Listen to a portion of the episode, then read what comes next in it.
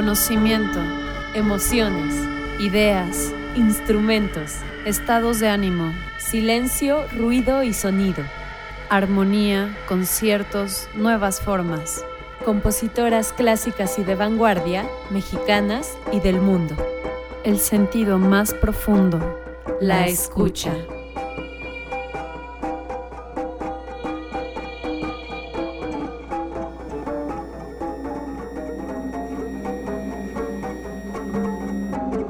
Comenzamos.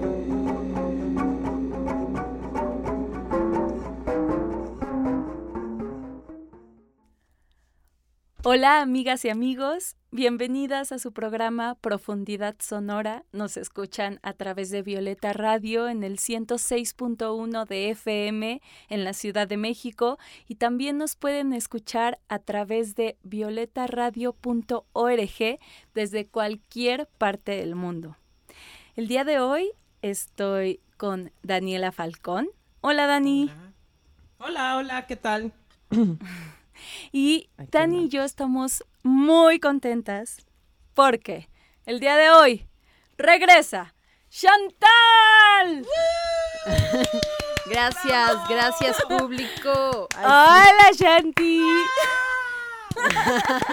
Oye, sí se siente como una fiesta de bienvenida. Qué rico. ¡Qué rico! Fiesta COVID. no importa el tema que vamos a tratar, no importa nada más en este mundo, sino que Chantal está de vuelta con nosotras. ¿Cómo está Chantal? La exaggerator. No, pues este, feliz de estar otra vez en este espacio, profundidad sonora. Y pues también feliz de, de, muchas cosas que han sucedido y que ya les iremos contando, la novela, capítulo con capítulo. Este, pero bueno, el día de hoy vamos a hablar. ¿Ya, ya mencionaste de qué vamos a hablar, Jimé? O, no, dinos, por favor, dinos, dinos. Hoy va a ser un programa a tres voces, es por eso súper especial. Y dinos, por favor, cuál es el tema de hoy. Sí, vamos a estar hablando de música hecha por ensambles que dicen hacer música experimental. ¿Será cierto? Y también uno que otro solista que quiero mencionar, que también hace música experimental. Que también, pues, hablar de música experimental es algo raro de decir porque en su momento muchas cosas son experimentales, ¿no? O sea, siento que al inicio se le llama algo experimental cuando todavía no hay definiciones oficiales, ¿no? Así como claro. establecidas y ya después se vuelven algo más concreto. Sí, tal vez como que lo experimental es en el presente, ¿no? Como que experimentas en el presente ya cuando se experimentó ya no es experimental, ¿no? Ándale, totalmente. Sí. Bueno, en el programa pasado hablamos de directoras de orquesta. Sí. No propiamente de la formación orquestal, pero sí llegamos a tocar el tema. Entonces digamos que este tema es como en continuidad al tema en sí de orquesta, que si bien, o sea, la orquesta como formación musical ha evolucionado a través del tiempo, no siempre ha permanecido estática. O sea, ha habido muchos tipos de orquesta que muchas veces responden a las necesidades de los directores y de las piezas que quieren interpretar. Y también, pues, este, históricamente, pues han, han marcado pautas o han hecho, este, pues, estudios bien profundos, ¿no? Como que ya estudios pues ya académicos, investigaciones profundas sobre el sonido, sobre lo que implica justo esa experimentación, como que hay un parteaguas a partir de inicios del siglo XX en el que se cuestiona la armonía dentro de las academias. Entonces ahí ya empieza todo un espectro muy amplio de lo que es experimentar con el sonido y con lo que se, se, se cree que es música, porque pues música pueden ser muchas cosas y bueno, hay toda una investigación y profundización de todo e, en torno a todo eso de por parte de, estas academias que se cuestionan, incluso hasta ligándolo a la corriente filosófica que está en la época. Claro. Creo que la pues, formación... Ajá. No, dinos, Jimé. Que, digamos, el acomodo de una orquesta tiene un porqué. Sí tiene un porqué de acuerdo a, a los instrumentos, así son más suaves o tienen un sonido más fuerte y también, digamos, por agrupaciones, ¿no? Los instrumentos de cuerda, los metales, los vientos, etcétera. Pero, o sea, a lo que voy es que esta formación no es no es fija, no no no tiene que ser algo inamovible. Y precisamente hacia allá se dirige la cuestión de la experimentación orquestal tanto al, al número de instrumentos, a su acomodo, como incluso al tipo de instrumentos que se utilizan, porque, por ejemplo, en la investigación que estuve haciendo, pude ver que había orquestas, eh, por ejemplo, hay una boliviana que es de instrumentos nativos, que en una orquesta clásica no encontraríamos ese tipo de instrumentos. O también puede ser el caso de que sean eh, orquestas que utilicen instrumentos hechos de, de reciclajes, por ejemplo. Ah, sí, la orquesta basura. Claro. sí, hay una. Está chido.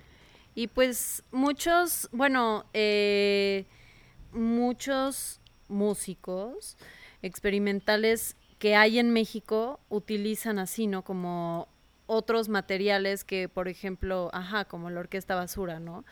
Que no están utilizando los instrumentos clásicos. Claro. O que se utilizan mucho en estas orquestas y utilizan otros elementos, ¿no? Otros materiales. Y bueno, algunas de estas, mm, digamos, bandas o ensambles, duetos o hasta solistas, están dentro del el círculo de la experimentación a través de la improvisación, ¿no? En México, o sea, a lo que yo quería llegar es como a este círculo que hay de, a este circuito más bien que hay de músicos de improvisación en México, o sea, creo que la Ciudad de México actualmente ha de ser de los puntos más interesantes para ir a escuchar este tipo de música, ¿no? Y, o sea, hay muchos locochones que quiero mencionar ahorita más adelante.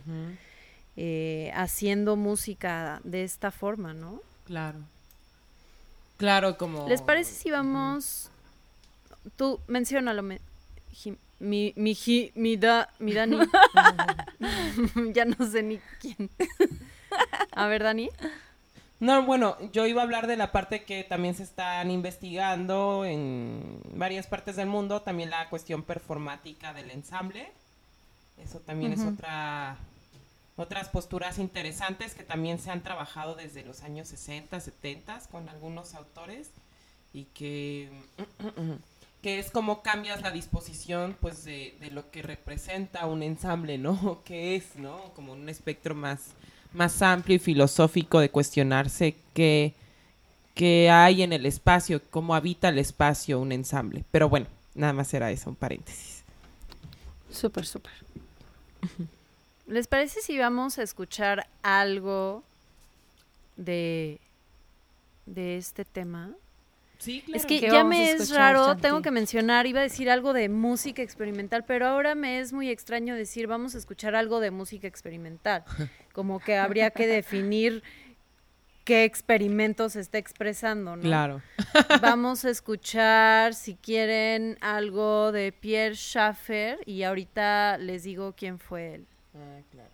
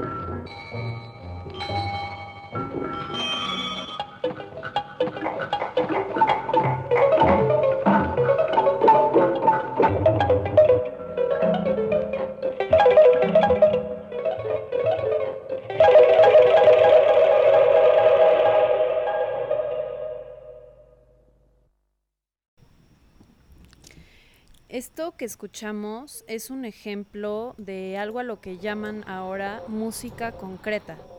Esta música concreta fue un nombre que le dio el compositor francés Pierre Schaeffer, que es a quien escuchamos ahorita, a finales de los 40. A esta música se le, él le llamó concreta porque viene directamente grabada de una cinta y no de una manera abstracta, o sea, por ejemplo, anotando las notas sobre un papel, ¿no? Como que iba directo. Y él hace cuenta que transfería estas grabaciones una cinta tras otra, o sea, las combinaba, como que grababa sobre una cinta y esa grabación sobre, eh, volvía a grabar sobre esa eh, grabación previa y así. ¿Me doy a entender? Sí. Ajá. Sí, sí, sí. Pues y, ya, ya que tienes estas cintas grabadas, las puedes, eh, digamos, modificar poniéndoles efectos o sobreponiéndolas como lo hacía, combinándolas en cuanto a la velocidad o hasta la dirección, ¿no? Poniéndolas así al revés, o sea, en, pues sí, ¿cómo se dirían? De reversa, pues, la cinta. Eh, pues creando otros sonidos muy diferentes a lo que originalmente fueron, ¿no? Claro. Me gusta mucho el hecho de que capture como el sonido de cierto lugar, o sea, como el ambiental, porque en sí no es como que el sonido sea producto de una actividad, o sea, como la actividad misma, sino que es consecuencia de otra cosa, o sea, es el sonido de que produce un tren al andar, este, el sonido de la naturaleza, que no es en sí la actividad lo que está sucediendo, sino es una consecuencia y me, me encanta, o sea, como que siempre he querido eh, traer este tipo de cosas al programa porque me parece súper interesante los sonidos propios de cada lugar. De ahí surge este, el arte radiofónico y el paisaje sonoro, por ejemplo, y es cuando bueno, les mencionaba hace rato que yo participé hace muchos años en un festival pues bastante importante de eso en Francia, eh, que se llama el premio Pierre Schaeffer. Y el premio Pierre Schaeffer es para justamente eh, paisajes sonoros y radiofónicos, que forma parte del premio Fonurja, Fonurja Nova, ¿no? que nace en 1986 es el evento más antiguo y prestigioso en el campo de la radio y el arte sonoro en Francia. Progresivamente se ha convertido en uno de los premios más importantes a nivel internacional para obras de radio, arte radiofónico. Y bueno, como lo estás mencionando, este está ligado totalmente al arte radiofónico, ¿no? Entonces, como a través de estos sonidos que, que grabas, pues formas una composición, ¿no? Que eso vendría siendo pues también parte del paisaje sonoro, pero el paisaje sonoro, sonoro ya es una composición que tú creas, ¿no? Como ya tú, tú te viajas, ¿no? Como creando tu paisaje sonoro. por ejemplo. Claro, tú puedes como intervenir sobre eso que capturaste del ambiente y supongo que tú tienes la libertad como de también modificar o agregar cosas a ese paisaje que ya capturaste. Ajá, como volverlo tuyo y hacer, hacerle una composición. Y el, el arte radiofónico varía también, es un poco distinto. A veces es más de los sonidos directos. eh, quiero mencionarles a una chica que se llama Sol Reza, porque justamente creo que viene al caso con todo esto de el arte radiofónico, ¿no? Eh, que mencionas, Dani. Ella es una compositora, ingeniera de audio y productora argentina y sus obras se relacionan con la experimentación sonora, ¿no? Que por ejemplo hace rato estaba hablando con un invitado que vamos a tener al ratito, eh, con Julio Rojas, de, y él mencionaba que la experimentación sonora, o sea, no es lo mismo decir música experimental, ¿no? O sea, la experimentación sonora no necesariamente lleva notas o una melodía, no es música siempre, ¿no? Pero es una experimentación de audio, ¿no? Entonces, bueno, esta chica, Sol Reza, ella hace mucha experimentación sonora y justamente busca la creación de ambientes sonoros inmersivos mediante la transformación de grabaciones de campo, efectos y sonidos envolventes dentro del campo del arte sonoro en general. Y ella también hace esto de la música concreta, eh, que es lo que acabamos de escuchar anteriormente, y pues, o sea, experimenta muchísimo, ¿no? De hecho, ahorita les tengo preparado algo de ella por si quieren escucharla, porque yo la empecé a escuchar y dije, wow, o sea, ¿qué es esto? En verdad está muy bueno y, y nada, cuando ustedes digan nos vamos a escucharla. Yo creo que pues ya, sin más preámbulo, porque luego nos vamos por otra rama y ya va a estar difícil volver. Bueno volviendo, les voy a traer a dos invitados, así rápidamente. Va. Una sorpresita y otra sorpresita. The eyes are closed. I can't sleep a little. I can't sleep much. I can't sleep at all. I'm look confused about the revolution. Repeated as a loop.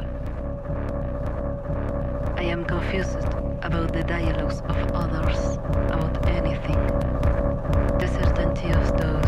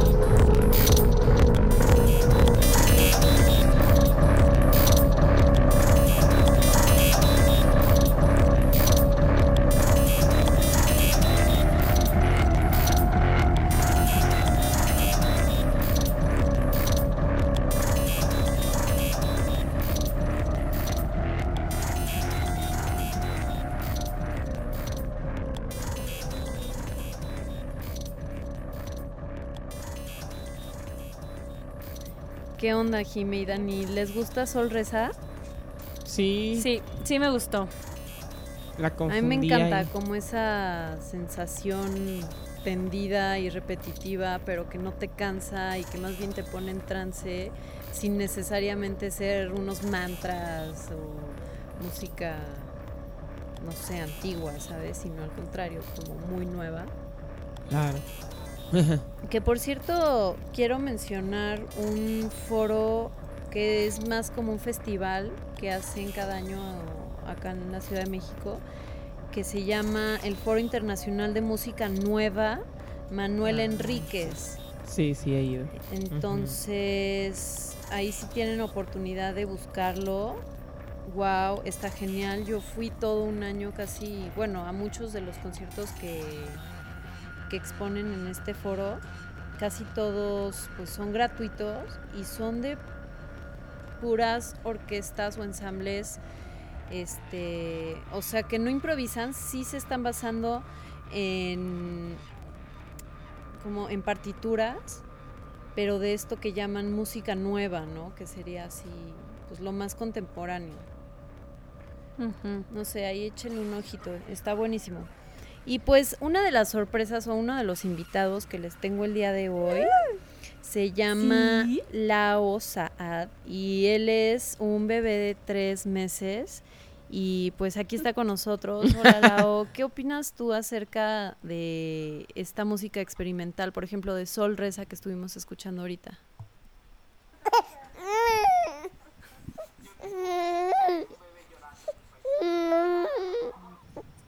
¿Qué dice Lao?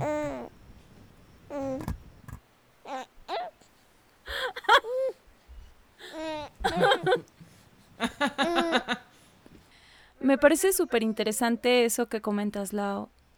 Totalmente. Definitivamente era un punto que, que no habíamos tocado y creo que era esencial para este tema. Claro, porque Lao está experimentando la vida. Claro, él es el, Está en su etapa experimental. el maestro experimental, tanto sonoro como visual, como táctil, degustativo y en fin, de todo. Y pues la, Totalmente sensorial.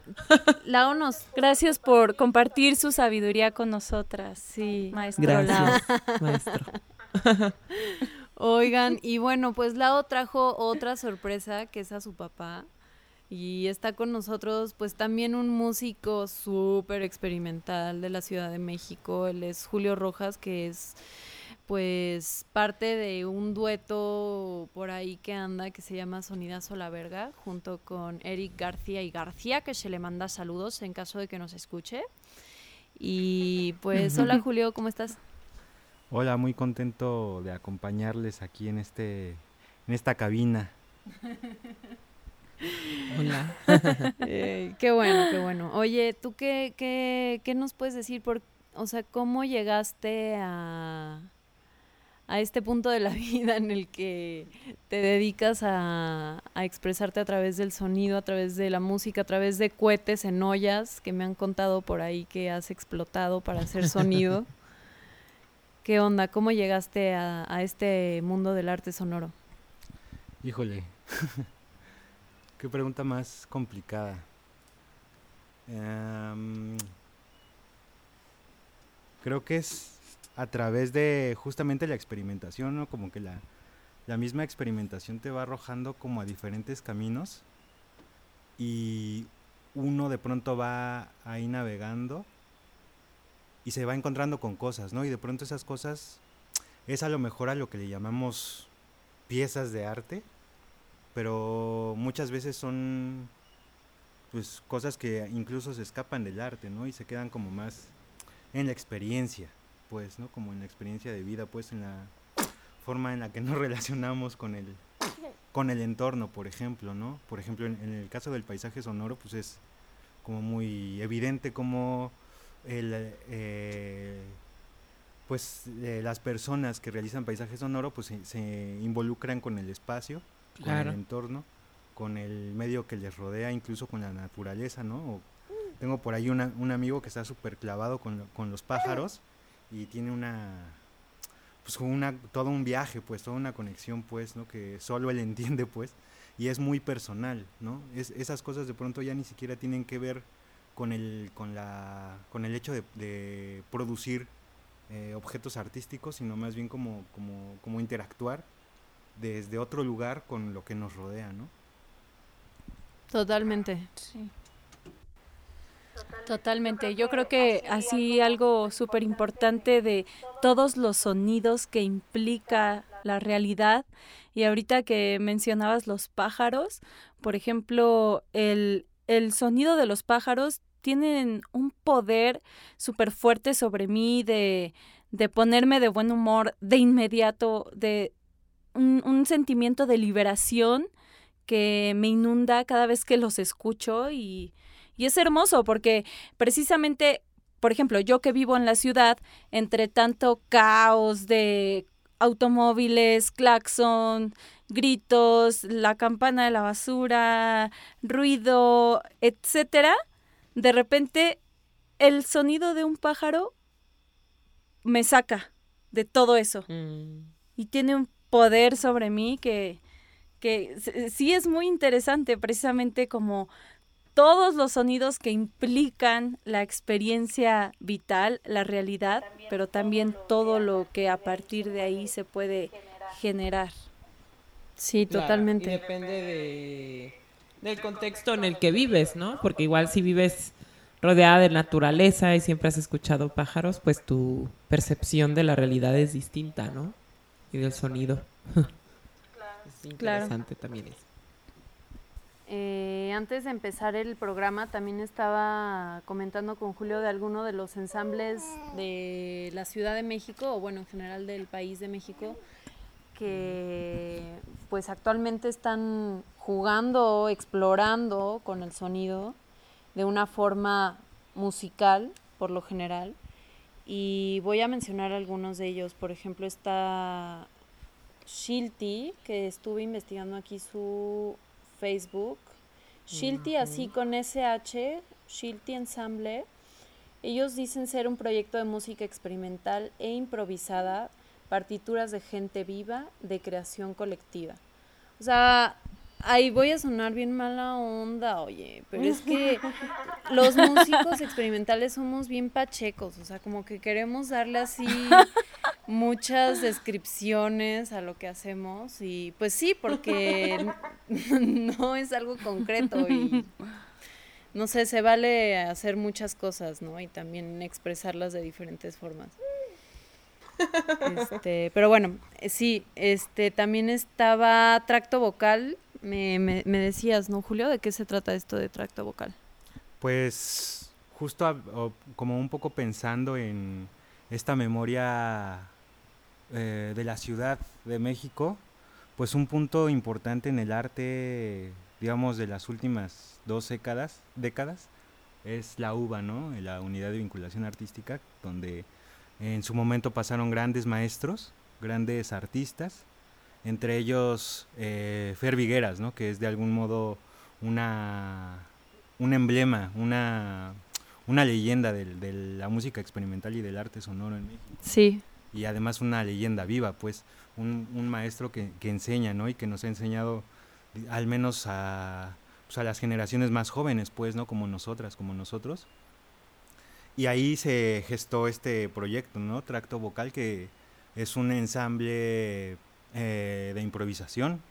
Eh, hubo muchísima banda, ¿no? Pasando por Tracto Vocal. Eh, y, muchos de ellos, muchas de ellas, pues siguen haciendo cosas, ¿no? El propio Rolando Hernández acabó programando, ¿no? Para festivales, ¿no?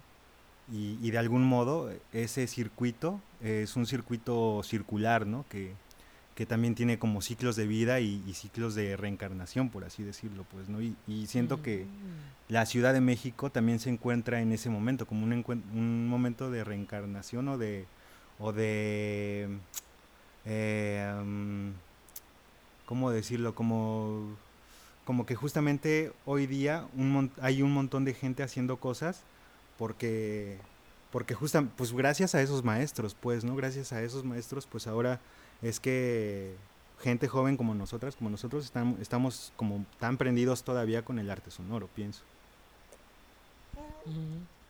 No, sí, totalmente. También está Improbable Colectivo, que está conformado por Francisco Miguel, Emanuel Uribe y Carlos Huitrón, que les mando besitos, son unos hermosos músicos de México. Está Post Caput, Post Caput. Ellos me encantan, ya digamos que son más old school, pero buenísimos. Ay, yo buenísimos, se los recomiendo. este Em, eh, pues estaba Armstrong Liberado, Juan Sebastián Lacto, estaba el ensamble Ruido 13.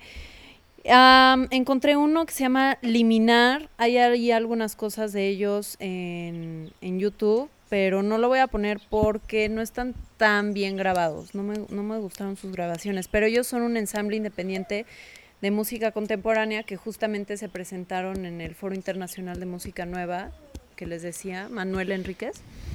Y bueno, hay muchas otras eh, agrupaciones. Yo me clavé más con las que hay en México porque pues simplemente aquí hay muchas, ¿no? Y muy interesantes y muy buenas. Pero pues en todo el mundo, sea, ha de ver muchísimos otros. No sé, ustedes algún otro que quieran mencionar o que quieran que escuchemos.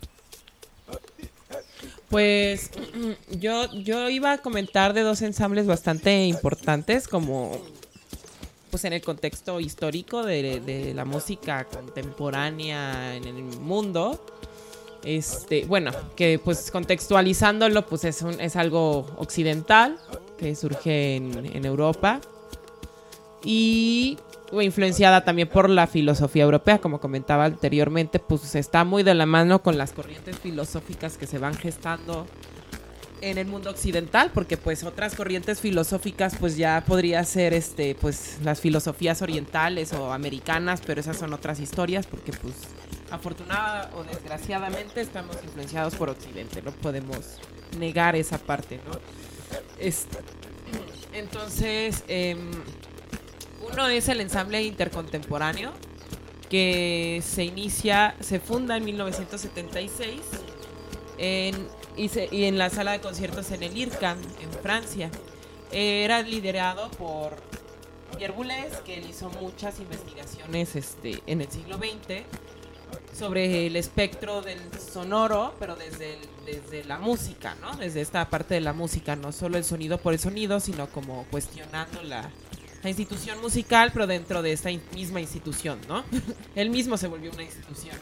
Entonces, este ensamble era muy interesante porque en un principio inició haciendo partituras este, experimentales eh, de, la, de la escritura de las partituras y ya luego se fue abriendo a hacer distintos tipos, a tocar distintos tipos de, de, de partituras o de propuestas sonoras o musicales de distintos compositores del, mundo, llegando hasta interpretar, no sé, piezas eh, como de Frank Zappa, ¿no? En los 80.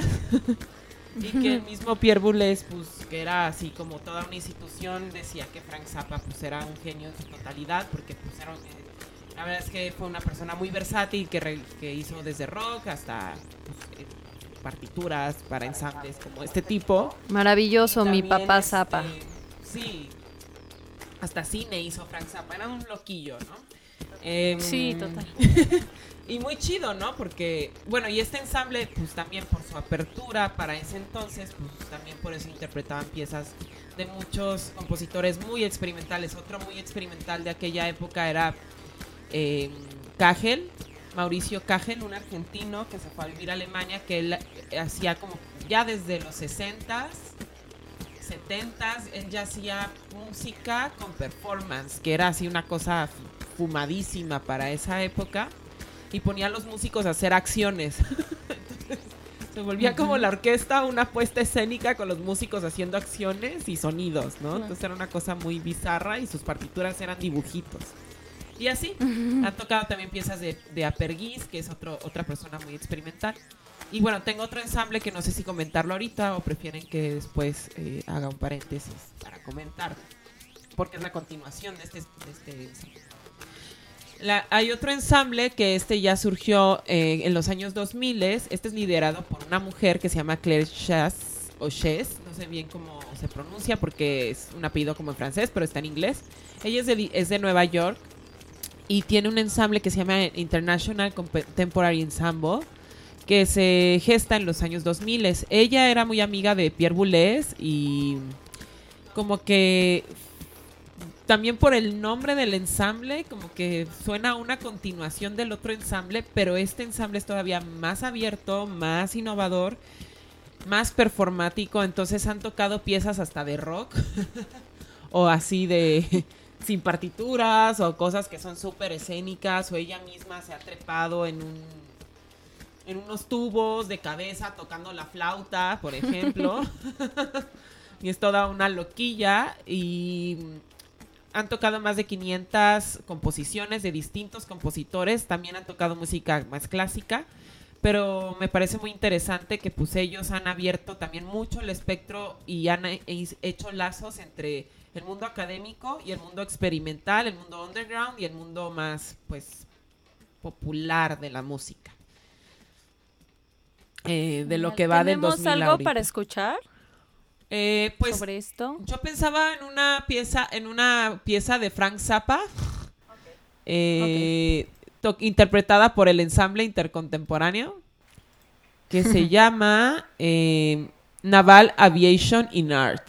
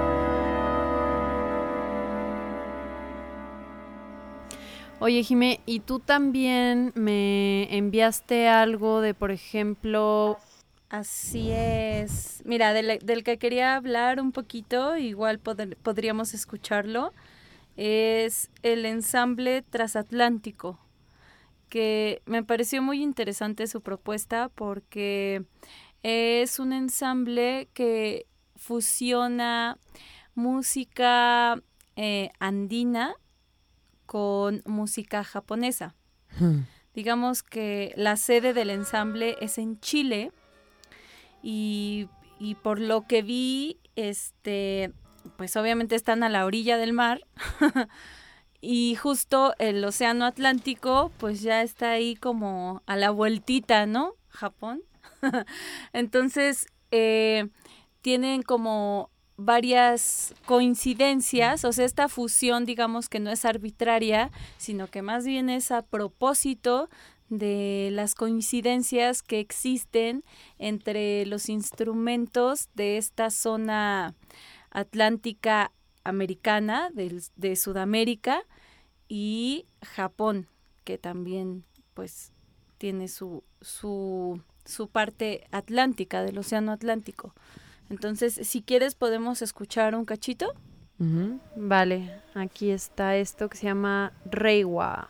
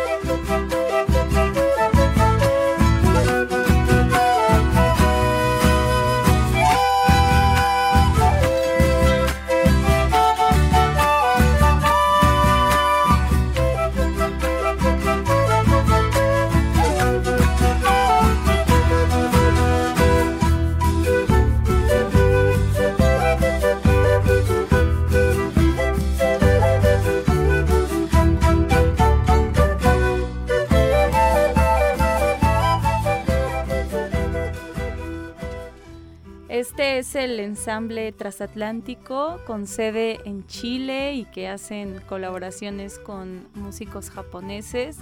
Y digamos aquí eran principalmente instrumentos de viento, pero también tienen algunas otras rolas donde ya este son mucho más elementos en, el ensamble.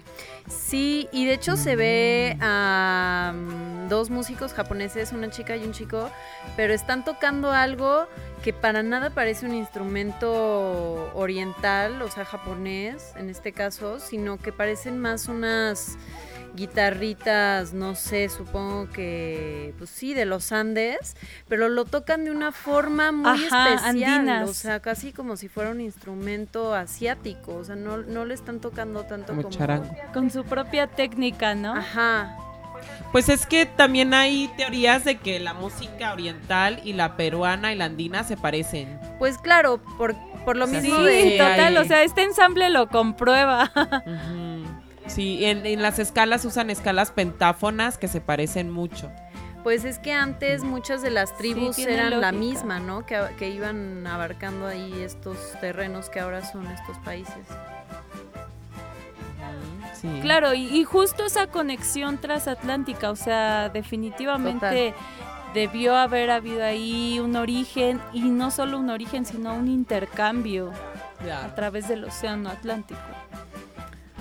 Claro, hay teorías también, por ejemplo, de que el maya se parece al chino, ¿no? Que tiene ahí. Sí, cañón. sí, y la verdad es que sí. Oigan, pues en... ¿Cómo andamos de tiempo, mi Shanti? Ya, tenemos unos tres minutitos para despedirnos. A ver, el señor Lau se quiere despedir del público porque ya le dio sueño. Maestro Lau. Maestro. El maestro está ofuscado. El maestro tiene sueño y hambre.